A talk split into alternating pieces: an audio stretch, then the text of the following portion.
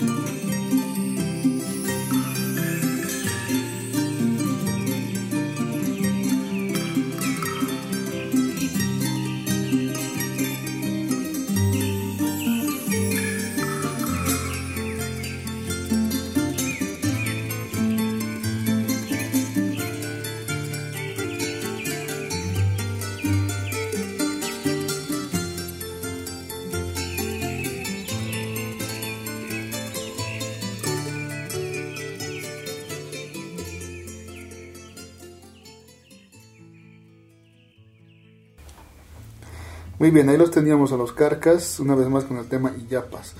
Eh, bueno, la razón de poner este tema, digamos, y por qué los carcas, es que nosotros generalmente tenemos una de los carcas a partir de un grupo de hits, que tiene temas que van en la radio y sobre todo eso compone, digamos, la parte más visible de su repertorio. Pero dentro de esto, obviamente, también hay temas instrumentales que han ido grabándose. Este en particular se ha grabado en el disco este hecho en Japón, ¿no? Así es. Y bueno, no es, no es, no es el primer, no es la primera canción que han hecho instrumental. De hecho, han hecho muchos que han sido de gran aporte a la música. Eh, por ejemplo, tenemos el María Amanecer, ¿no? que también está dentro del disco de en vivo de este Japón. Y son y realmente son propuestas interesantes donde los carcas han tenido que exigirse musicalmente y han aportado de gran manera ¿no? la música. Sí, a la vez han tenido un disco netamente instrumental. al que titularon Sin Palabra. Y De hecho, de hecho, Proyección también tema, tiene un disco enteramente instrumental. Instrumental también. Ah, muy, muy, muy bonito.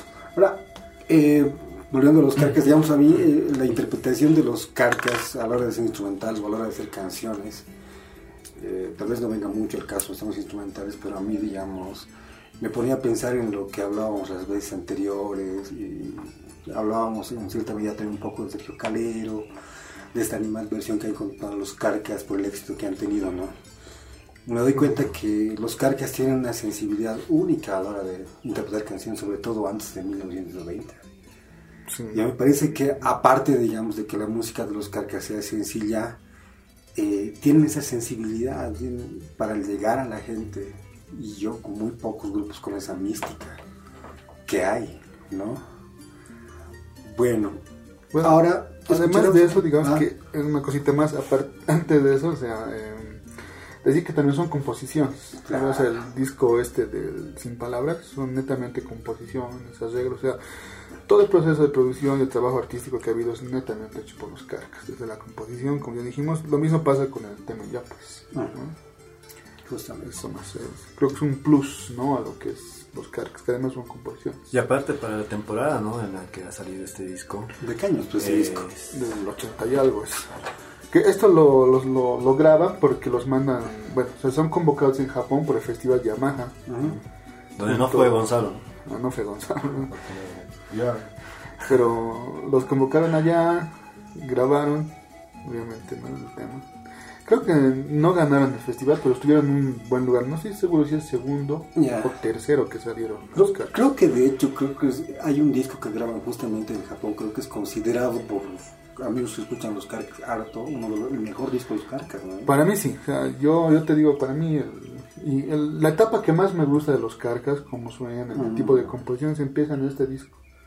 Por lo menos es, es mi percepción y por eso lo Claro, valoro más. Entonces, el- el- ay, para sintetizar un poquito, digamos, los Carcas, aparte de sus éxitos, aparte de sus chuntunki, sus bailecitos, esta música que nos ha venido, digamos, acompañando en nuestras vidas desde los 70s, también han hecho música instrumental y este tema es una muestra, digamos, de, de esa capacidad, vers- versatilidad que tienen los Carcas, aunque probablemente mucha gente no ha escuchado, ¿no? Es lo más seguro que pasó desapercibido. Y es que cuando hablamos de los carcas, lo primero que nos viene a la mente es pues, un asquechay, ¿no? Tal vez este Llorón se fue. O el árbol de mi destino. ¿no? O el árbol de mi destino, claro, es, bueno. O sea, es Pero- un grupo que tiene, tiene digamos, eh, eh, eh, esa desventaja y ventaja a la vez, ¿no? Tienen temas muy visibles, muy exitosos, que es un repertorio, digamos, hecho para un público súper masivo, así como también tienen temas como este, ¿no? Que están hechos para... que llega, digamos, un público menos numeroso, que lo sabe valorar. Sea, A, a lo, a lo que me refiero, digamos, es que cuando pensamos en los carcas, yo me pongo a pensar, digamos, en temas que suenan inmediatamente después del árbol de mi destino. Es Ah, decir, sí. cuando se marquetea más ¿no? el concepto de los carcas. Antes tenían éxitos, muchos éxitos igual. Pero me refiero a que mucha gente asume que los carcas son el mejor grupo de Bolivia justamente después del árbol de mi destino. Entonces ahí está nuestra dicotomía. ¿no? Nosotros decimos que nos gustan los carcas hasta antes del árbol de mi destino. Y, la y el público mayoritario que tienen ahora los carcas, digamos, son seguidores este, a partir de son que ponte chan- fría, claro, esos son. ¿no? Y un cacho, eh, este, Llorán se fue y que mucha gente sigue diciendo la lambada. Sí, ya no sé. Ya. Ahora, este, escucharemos otro tema instrumental. Ay, Tú nos tenías un tema, Juan, Sí, sí. de un grupo. Este, a ver, este, este, este disco igual creo es, he sabido de esta banda por la mamá de Leerland igual, otra vez. Es eh, Sol, Sol Simiente Sur. El disco creo que se graba en 1978, si no estoy equivocado, unos años más, unos años menos. Para mí, este grupo, digamos, es como el... Este disco particularmente, bueno, creo que es el único disco que graba Simiente Sur, es como el lado oscuro de la luna, ya, de, de Pink Floyd. Me pa- me parece una joya ahí vagando entre los 70 Claro, después de que Wara hace sus discos más geniales, después de que incluso Climax hace un intento de fusión con el gusano mecánico. Este, Cimiento Sur me parece particularmente los mejores grupos que he escuchado en la vida, ¿no? Y este tema me parece la soberbia misma de la música porque se llama Takirari experimental para un amigo, pero no es Takirari. ¿no? No es Takirari el ritmo y el tema, a, a él me encanta la forma en que toma, toca la cana, la interpretación de la banda, la composición de la banda. Bueno, Takirari experimental para un amigo.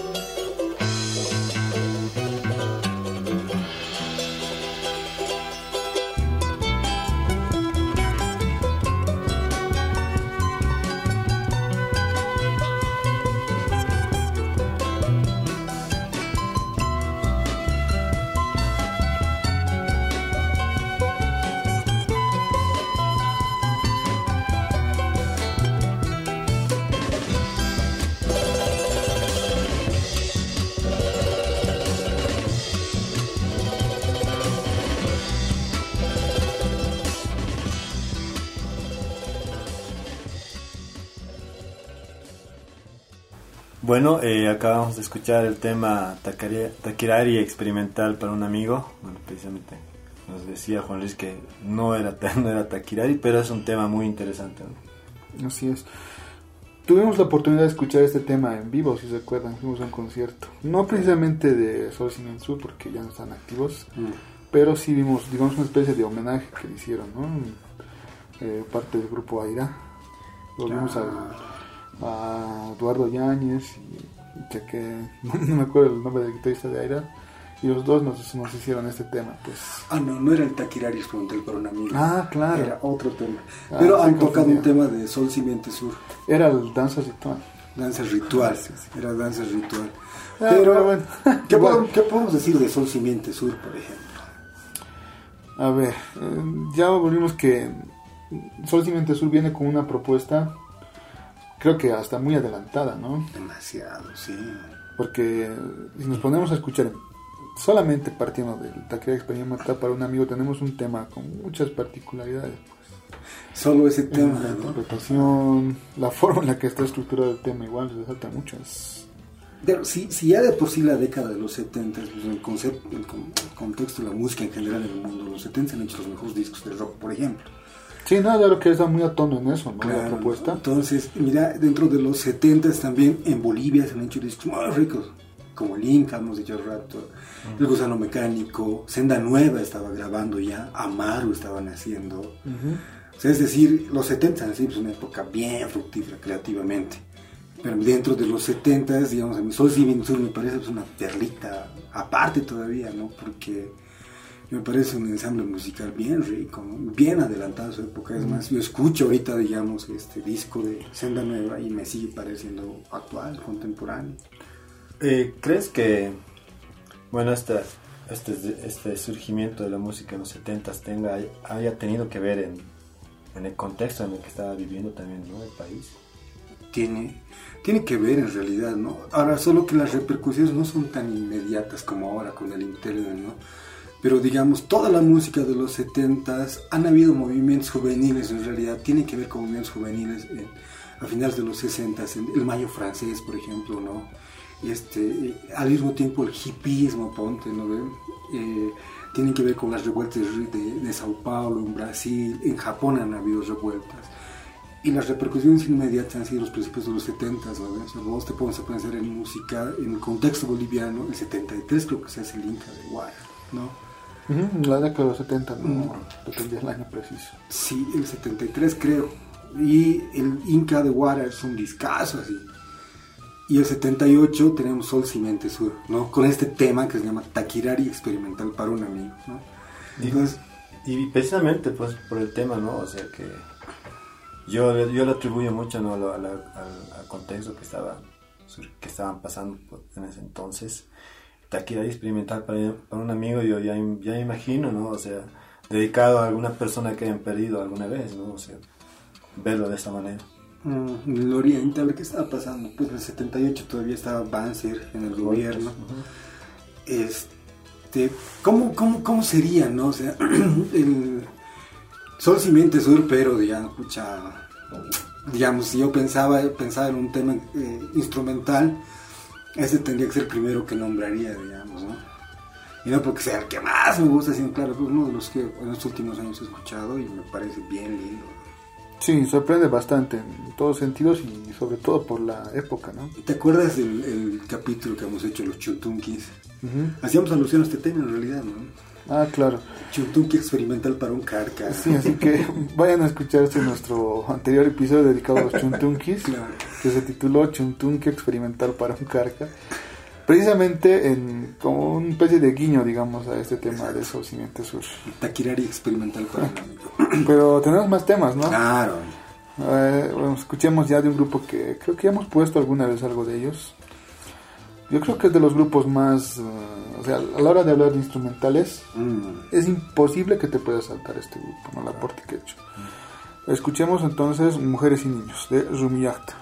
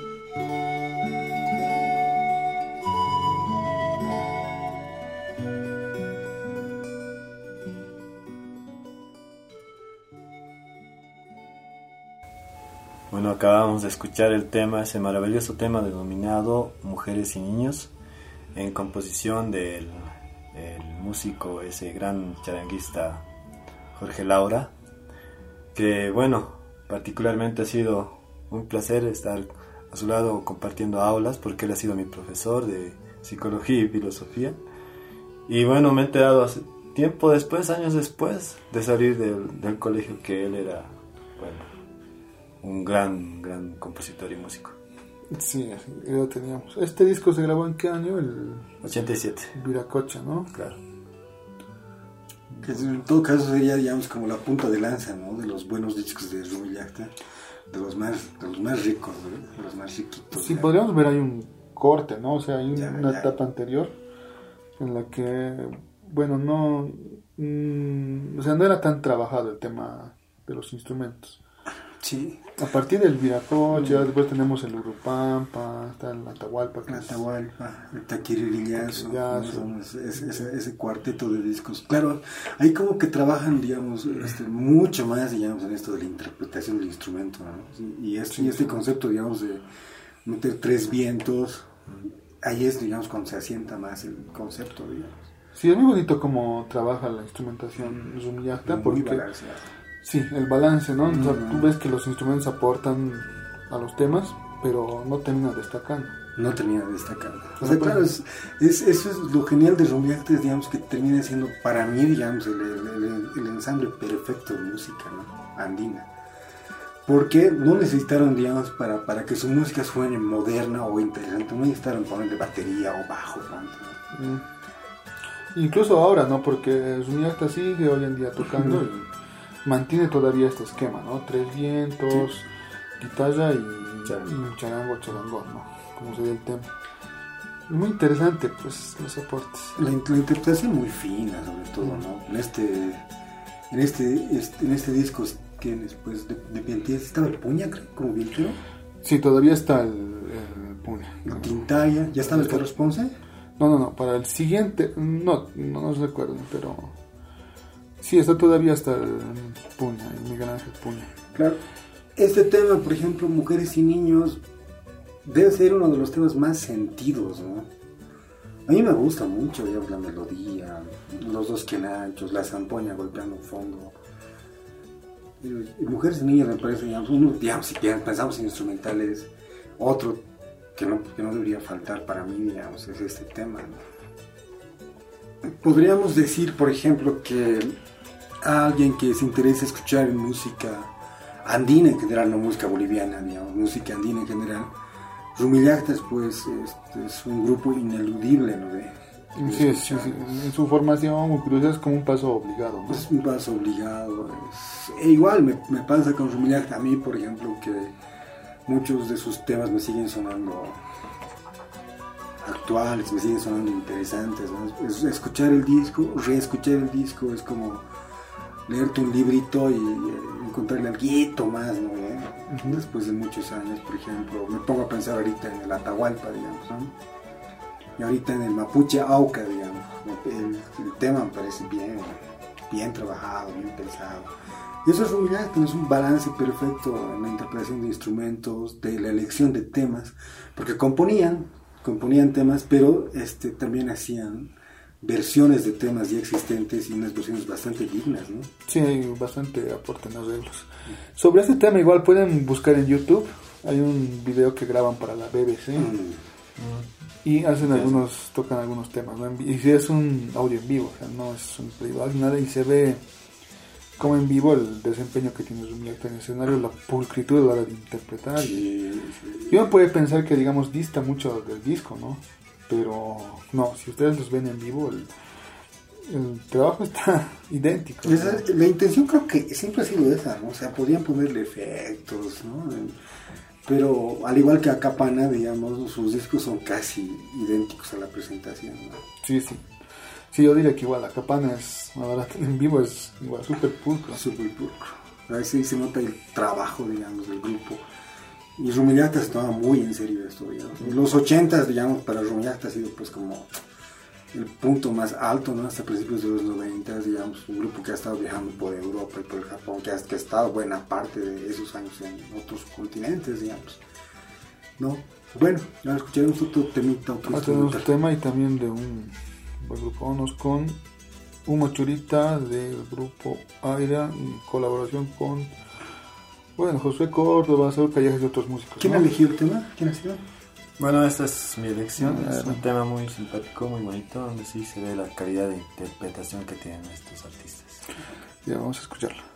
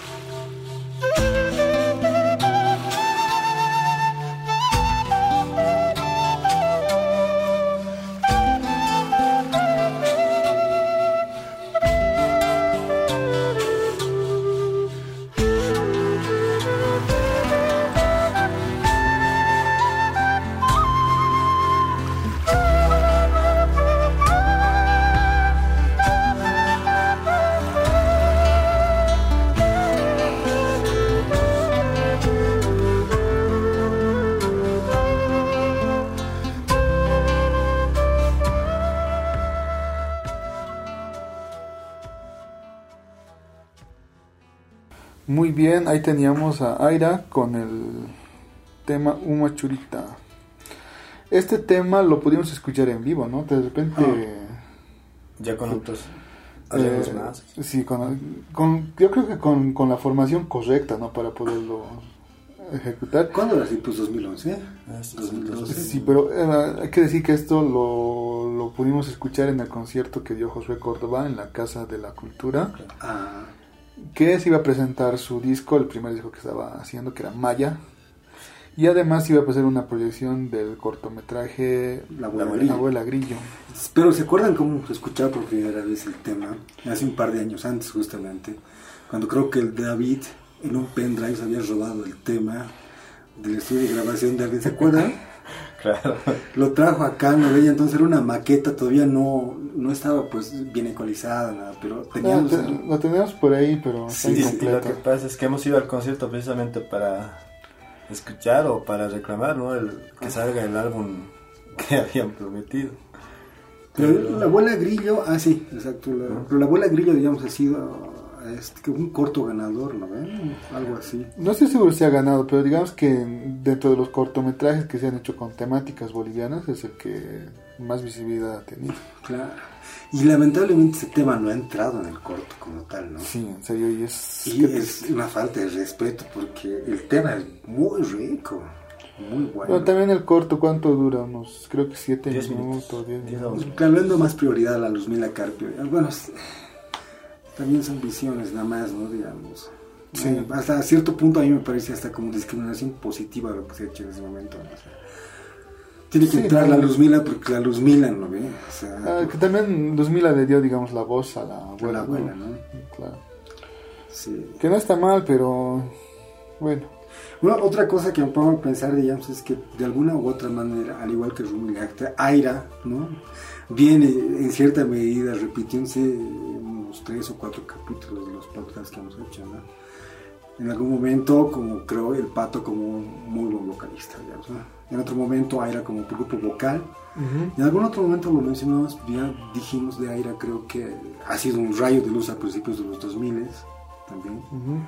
Y ahora podemos ver, digamos, que aparte de Aira hacer este tipo de música, digamos, vocal, un poco de cámara, ha trabajado harto en, en esto de la instrumentación, porque son muy buenos intérpretes de instrumentos también, digamos, ¿no? Y este tema, claro, escuchamos el tema y claro, nos debe pasar a los tres, ¿no? Que nos trae recuerdos muy buenos del tema, ¿no? Primero porque lo hemos escuchado furtivamente, luego porque hemos ido a escuchar el concierto del José Córdoba. Sí, porque en el concierto estuvieron, o sea, estuvo el grupo era creo que completo. Ah.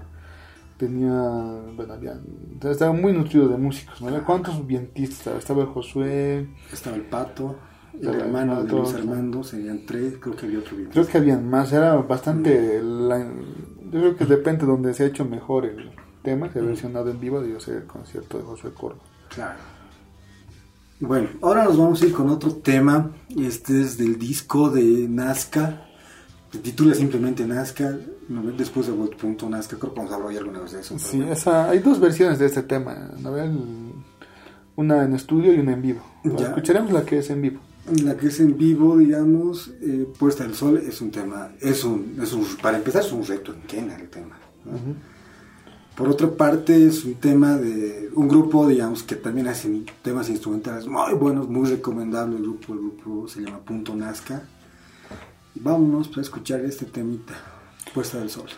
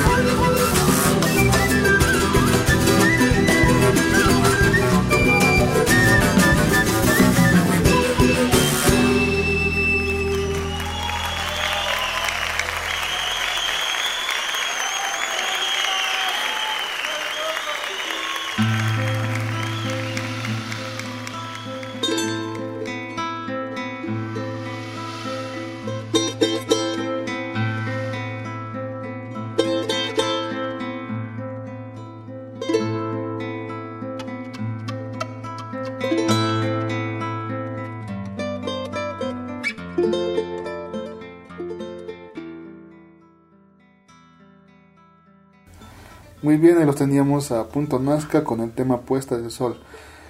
Esta versión en particular es la segunda, la versión en vivo, que salió en el disco acústico. Y también tenemos una versión de estudio en el disco Waritai de punto Nazca. Um, las diferencias, digamos, en las conformaciones. En la primera conformación, la que, se, la que grabó el disco en estudio, tenían como quenista a Eddie Lima. En este envío podemos encontrar ya a Gunnar Effen llevando la, la quena. Y podemos ver también que la, que la interpretación pues es cargada, sí, tiene mucha, mucha energía, está bien trabajada, ¿no? Hay mucho ensayo, se nota en, en esa, en ese concierto. Claro, ahí todavía trabajaban, ¿no? No nos han, no nos han decepcionado, digamos, como el último concierto de Nazca que fuimos. Pero ya no importa, o sea, lo, bueno de la interpretación del Gunnar es que es muy, muy, muy cercana a la interpretación del Eddie, ¿no? y eso es bien difícil de conseguir en un pianista.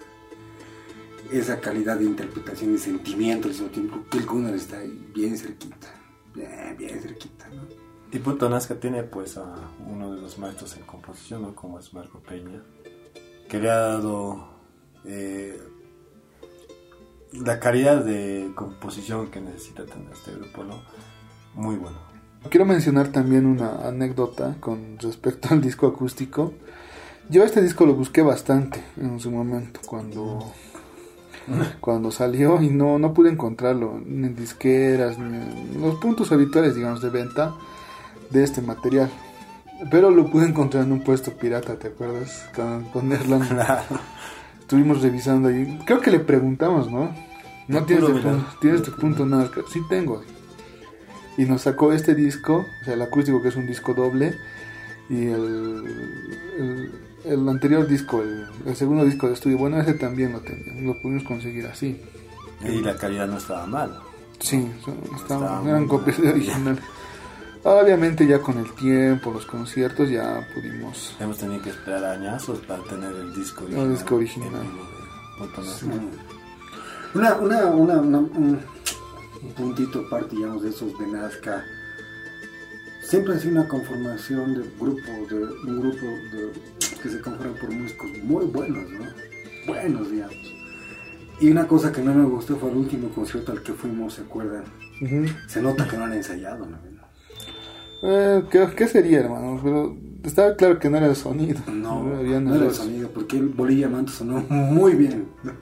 Era el mismo sonido. El, el problema era, parece, que se habían juntado una semana antes, digamos, ¿no? Hacer- sabemos, digamos, que el 90% de la presentación de un grupo es el ensayo, ¿no? La repetición de los temas hasta el cansancio para que a la hora de presentarse, digamos, salga bien prolijo, ¿no?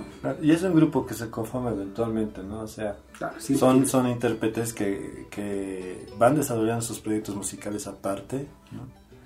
Y van madurando de esa forma y es cuando después de cierto tiempo vienen y, y realmente arman un proyecto musical juntos. Sí, a ver, en el, eh, en el aspecto este de la que no han tenido múltiples eh, miembros, ¿no? Han tenido Claro. El, el niño Aymara. Este cuate que no sabemos cómo se llama, pero el niño Mara.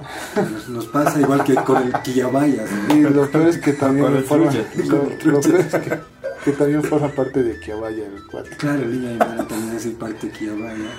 Creo que hasta el Juan Carlos Mamani también. ¿no? Está Juan Carlos Mamán, el Gunnar. el.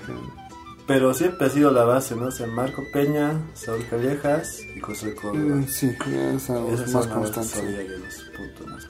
Ahora escucharemos este temita, pues, eh, de los Masis. Que, a ver, hace unas 3, 4 semanas que me has hecho escuchar vos, ¿no? Sí, hace no mucho explorando en Spotify pude dar con este tema Mm, y vamos a compartirlo. Es Willan Cha de los Masis. Vamos.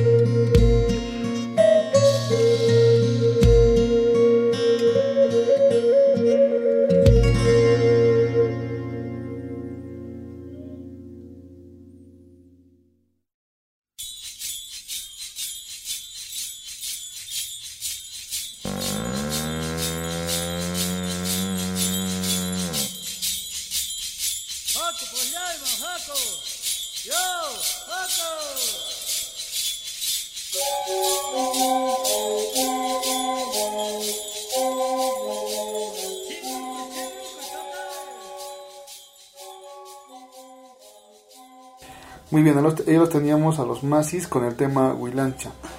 Eh, ¿Qué podemos decir de los Masis? Que es un grupo chuquisaqueño. Chuquisaqueño. Tiene algunos temas que han llegado a sonar, digamos, como Negra Fortuna, Celia. Hay más de Chipucha, pero que ahorita no, no están en la cabeza. El tema que hemos escuchado es Huilancha, digamos. Huilancha, tanto en Aymara como en Quechua, significa, digamos, eh, sangría, como sacrificio de sangre. Solo que ponte que la, la, traducción de un idioma al otro nunca va a ser exacto, ¿no? O sea, pero eh, significaría, digamos, eso, ¿no? Un sacrificio de sangre, la huilancha, ¿no? Eh, ¿Qué podemos decir de los Mazis? Que es un grupo que tiene más de 40 años de formación, de, que es un grupo que ha formado gran cantidad de músicos en Sucre, que es un grupo que todo el tiempo ha ido, digamos, por la vereda del lado, en el sentido de siempre buscar calidad en, interpretación, en composición, un grupo que todo el tiempo ha estado proponiendo también, ¿no? Tienen eh, temas vocales bien interesantes, tienen temas instrumentales bien interesantes. Es una institución, en realidad los Masis son una institución en Sucre, ¿no? Y en algún momento, a mí personalmente me gustaría hacer un programa íntegro sobre el aporte y el trabajo que han hecho los Masis en, cuanto a la música boliviana. Yo creo que cualquier músico boliviano, intérprete de música boliviana, que se respete un poquito, sabe de los Masis y podría aportarnos algo más al respecto, ¿no? Muy bien, vámonos al siguiente tema. Este es Macutimpi de Luz Delante. Bueno,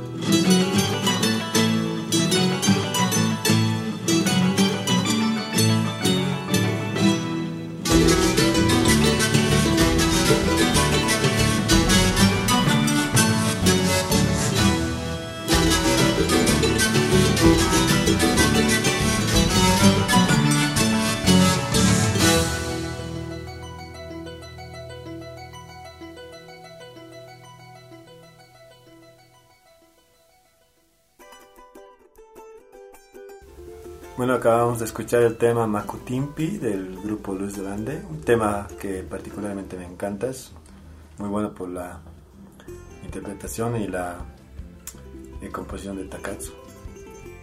Ya, eh, este disco se graba en 1992 en- con el, bueno, el título es Maimara, no puedo decirlo ahorita correctamente, pero es un- en alusión a los 500 años del descubrimiento de América, ¿no? Luz del Ande con las ideas claras en ese momento, y después sí, porque en realidad Luz del Ande nunca ha sido un grupo comercial, ¿no? Como la mayoría de los grupos que estamos poniendo ahora. Ninguno, aparte de los Carcas, ha sido un grupo enteramente comercial en Bolivia, digamos, no solamente los Carcas. Y el disco, del tema que, pusimos de los Carcas, es un tema que nadie debe conocer, muy pocos deben conocer. Sí, uno Entonces- que haya hecho seguimiento desde Mm. los 80 tal vez pueda tener referencias del tema. Sobre Luz del Ande, pues ha tenido varios integrantes igual, ¿no? Mm. Han estado, recuerdo, creo que un tiempo estuvo Carlos Ponce, también estuvo Fernando Jiménez, Fernando Jiménez, más estaba tiempo, Marcelo Peña también por en la que ahora está ¿cómo se llama el ventista nuevo que tienen? que estuvo también en, Sin Fronteras. Sin Fronteras Roberto Morales. Roberto Morales también Claro, sí, digamos, ah, ha sido una conformación de, de músicos itinerantes, digamos, ¿no? en algunos casos. Digamos, los constantes, ¿quién serían? El Wilson, el Takatsu. que el Wilson sí el Takatsu digamos desde el principio ¿no? Claro. y, y Wilson que entra también en una, una etapa eh, una etapa primera que tiene Mm. Pero obviamente no forma parte del primer disco. Claro. no, no lo grabé pero yo creo que es el rostro más visible tal vez más conocido de Luz del Ande Claro, él el Takatsu, digamos, ¿no? Por, por claro, un japonés haciendo música boliviana. Claro que no es el primero, imagino que tampoco va a ser el último. En algún momento hemos hablado también de esto, ¿no? O sea, por ejemplo, del Hiro, del Takatsu, del Makoto, ponte, de de este, Koji del Koji.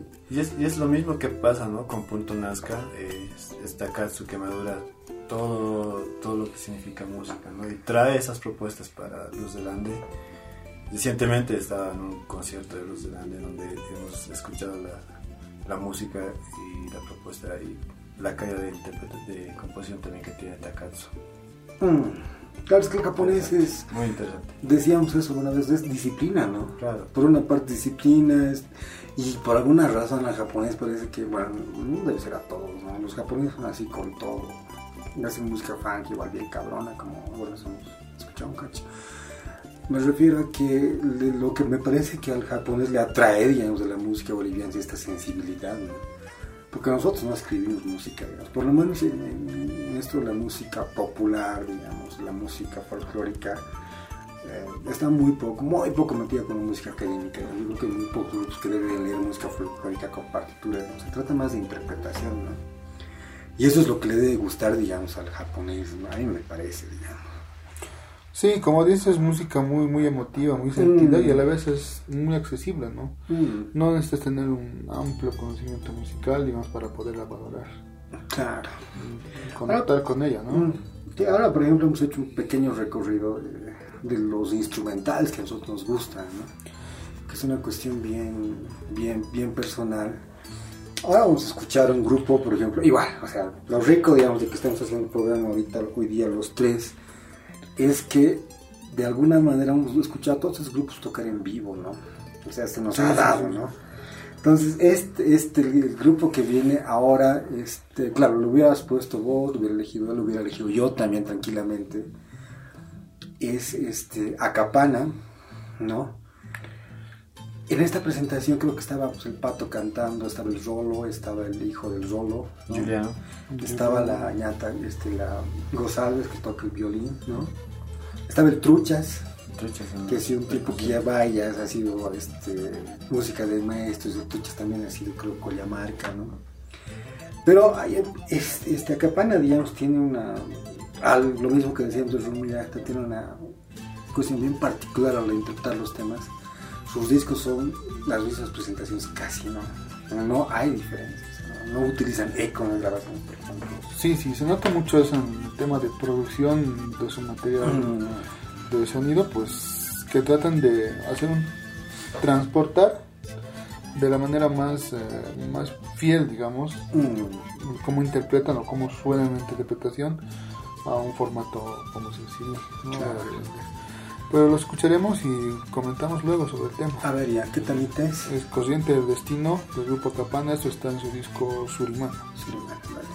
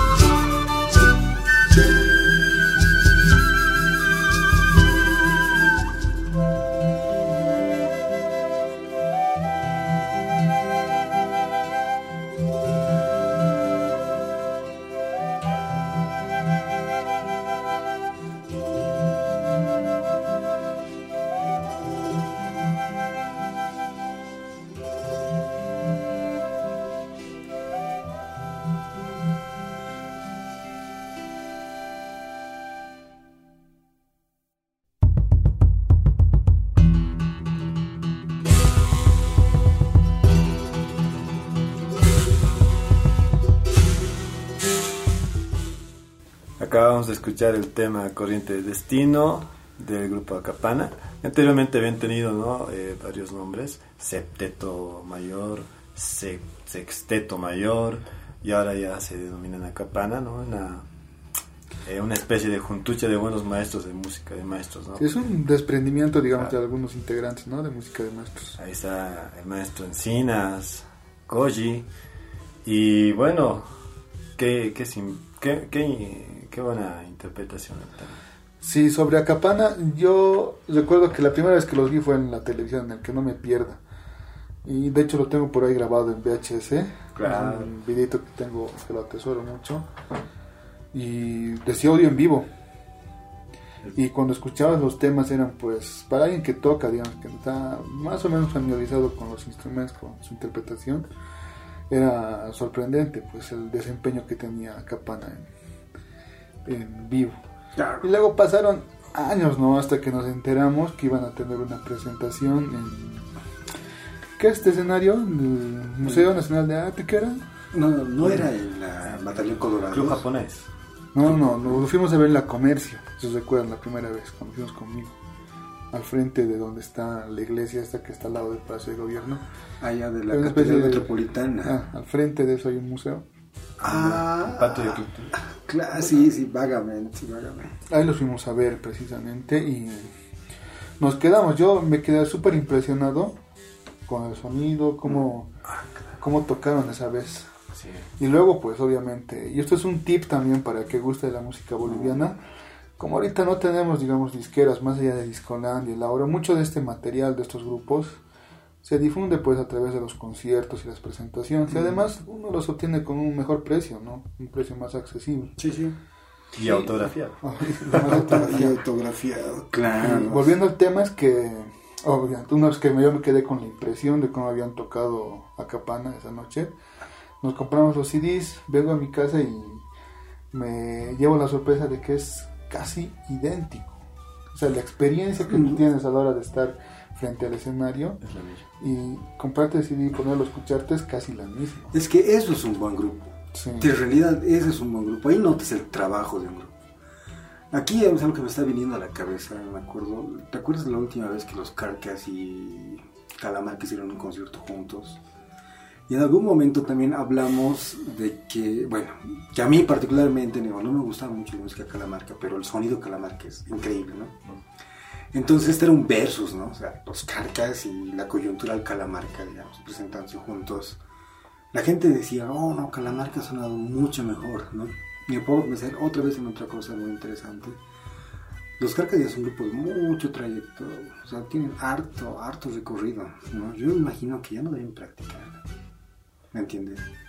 Deben tener los temas de memoria, será, pero vos sabes que la cosa es practicando, ¿no? Entonces, inmediatamente después de eso, nosotros tenemos un amigo que toca en Calamarca, justamente, Danilo, los tres, es amigo nuestro. Y alguna vez me comentaba que se ensayaba mínimamente dos o tres veces por semana, ¿no? Entonces, es el ensayo, es la constancia que hace, digamos, que un grupo en vivo suena increíble, ¿no? Y ahora volviendo a eso de Acapana, digamos, el plus de Acapana es, digamos, vos sabes que ya, está bien, interpretes el tema sin errores, lo que tú quieras. La interpretación es una cuestión bien fundamental porque se trata también de matices, es la intensidad, digamos, subir y bajar de volumen con los micrófonos y ver que Acapana toca así idéntico que el disco es pues, un regalo. ¿no? Pocos grupos trabajan en esta intensidad, digamos, ¿no? Muy, muy pocos. Digamos. Y Acapana tiene eso, ¿no? O sea, pues, aparte de que, digamos, son, son digamos, este, todos muy buenos músicos y son, digamos, el sumo, digamos, el juguito de música de maestros. Hay notas, pues, ¿no? Igual, ¿no? o sea, los conciertos a los que hemos ido, lamentablemente siempre estaban más músicos, ¿no? Que público en general. Sí, yo de hecho solo fui a uno. Ustedes creo que tuvieron la oportunidad de verlos en otro escenario. No, no músico como vos acaso al, este, al Batallón Colorados. No, no. Solo No fuimos ¿no? al, al- sí, al- por la Plaza Murillas, pero Ah, ya. Otra vez se llama, me olvidé así, pero ahora me acuerdo parcamente. Torino. No, no era. Torino era esquina. Seguimos pensando. museo Es un museo, pues. Algo así. Es un- No, que tan impactados con su... Con... De hecho, igual, digamos, como una recomendación más que la gente esté atenta a sus escenarios, ¿no? Claro. Porque la entrada esa noche era gratis, o sea, no te cobraban nada. Claro. Y si estabas haciendo cola, digamos que es el máximo del sacrificio que puedes hacer ahí, tienes un asientito. y puedes apreciar mejor el concierto. Y aún así estaba lleno, si recuerdan, había mucha gente Mm. parada y demás. Sí, es lamentable, ¿no? Bueno, digamos, es, es, por ejemplo, este tipo de música, la que estamos planteando nosotros, es como habíamos dicho en el primer episodio de, este- de esta serie, es, nos, esto nace a partir de la necesidad, ¿no? Es decir, digamos, nosotros como aficionados a escuchar música boliviana, pero obviamente, como hemos dicho antes, mucho más allá de los salares y cosas contem- este, coyunturales, sabemos que hay grupos muy buenos, que es necesario difundir, es necesario que la gente escuche, ¿no? que tenga idea que los grupos existen porque hay un trabajo, hay mucho trabajo detrás de estos grupos y es lamentable que estén ahí, digamos, en el anonimato. Y grupos de, ya he dicho muchas veces, de mierda, no voy a decir que son de mierda una vez más, como los Guaynahuilas, los Cachas y todo este ese movimiento enlatado a principios de los 2000 han dejado atrás lamentablemente, ¿no? Sí, o sea, han sido estos grupos, como ya los dijimos en una anterior oportunidad, los que han tenido más foco, más cobertura, y han dejado una marginalidad, digamos, a propuestas como las de Acapana, los Masis, y todos estos grupos que hemos empezado a repasar, digamos.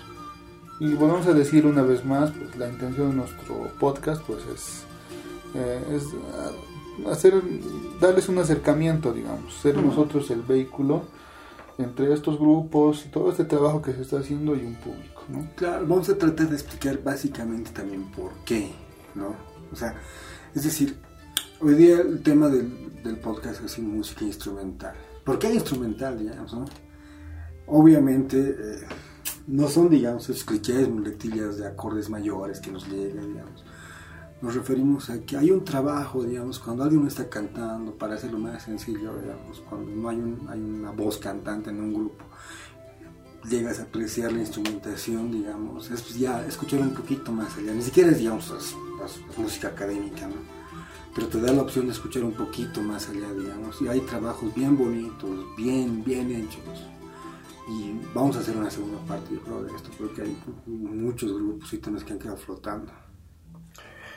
Y bueno, ya para cerrar este, este ciclo de, este primer ciclo de música instrumental boliviana, bueno, nosotros eh, creemos que viajar hace que tú abras tus expectativas, ¿no? Y aprendas un poco más, ¿no? Y vayas generando música, ¿no? En función de tus raíces, en función de lo que sabes y de tu conocimiento. El tema Maya del disco Maya de Josué Córdoba va a ser el- el- la música que va a cerrar el telón de esta de este podcast. de este capítulo. Bueno, yo soy Juan. Erlan, Y por aquí, Edwin, nos despedimos entonces con el tema de José Córdoba, una vez más, Maya. Maya.